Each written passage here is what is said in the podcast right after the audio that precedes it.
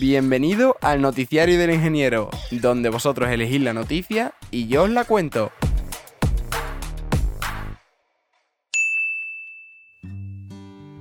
El aumento global de la diabetes y la obesidad.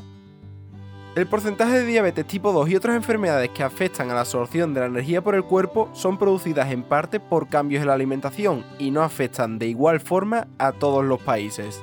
Un estudio revela que la diabetes de tipo 2 y las enfermedades metabólicas relacionadas están aumentando en todo el mundo y que algunas de las personas más pobres son las más afectadas.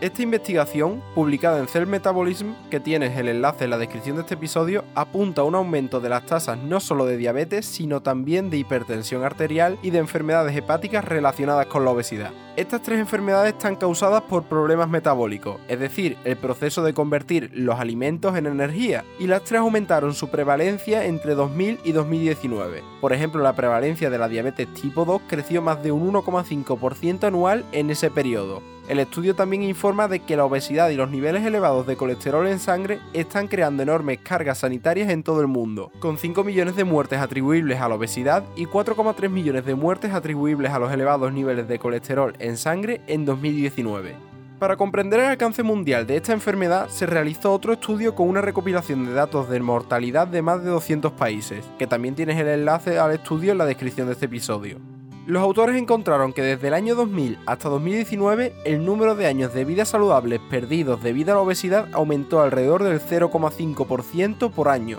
El número de muertes y años de vida saludables perdidos debido a la diabetes tipo 2 también aumentó, alrededor del 0,08 y 0,77% por año respectivamente, a pesar de los programas en muchos países destinados a limitar la diabetes y la obesidad.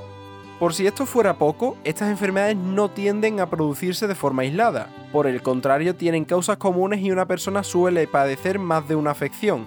Los investigadores también descubrieron que la cantidad de vida saludable que se pierde a causa de la obesidad está aumentando en los países de ingresos bajos y medios, mientras que las tasas disminuyen en los países de ingresos altos o medios altos. Estos estudios afirman que no cabe duda de que la desigualdad de ingresos agrava la carga de las enfermedades metabólicas, la falta de acceso a la atención sanitaria, a una alimentación sana y al ejercicio físico no son los únicos factores causantes de las enfermedades metabólicas, pero constituyen importantes factores de riesgo ya que, como afirman los investigadores, en muchas partes del mundo comer sano es caro.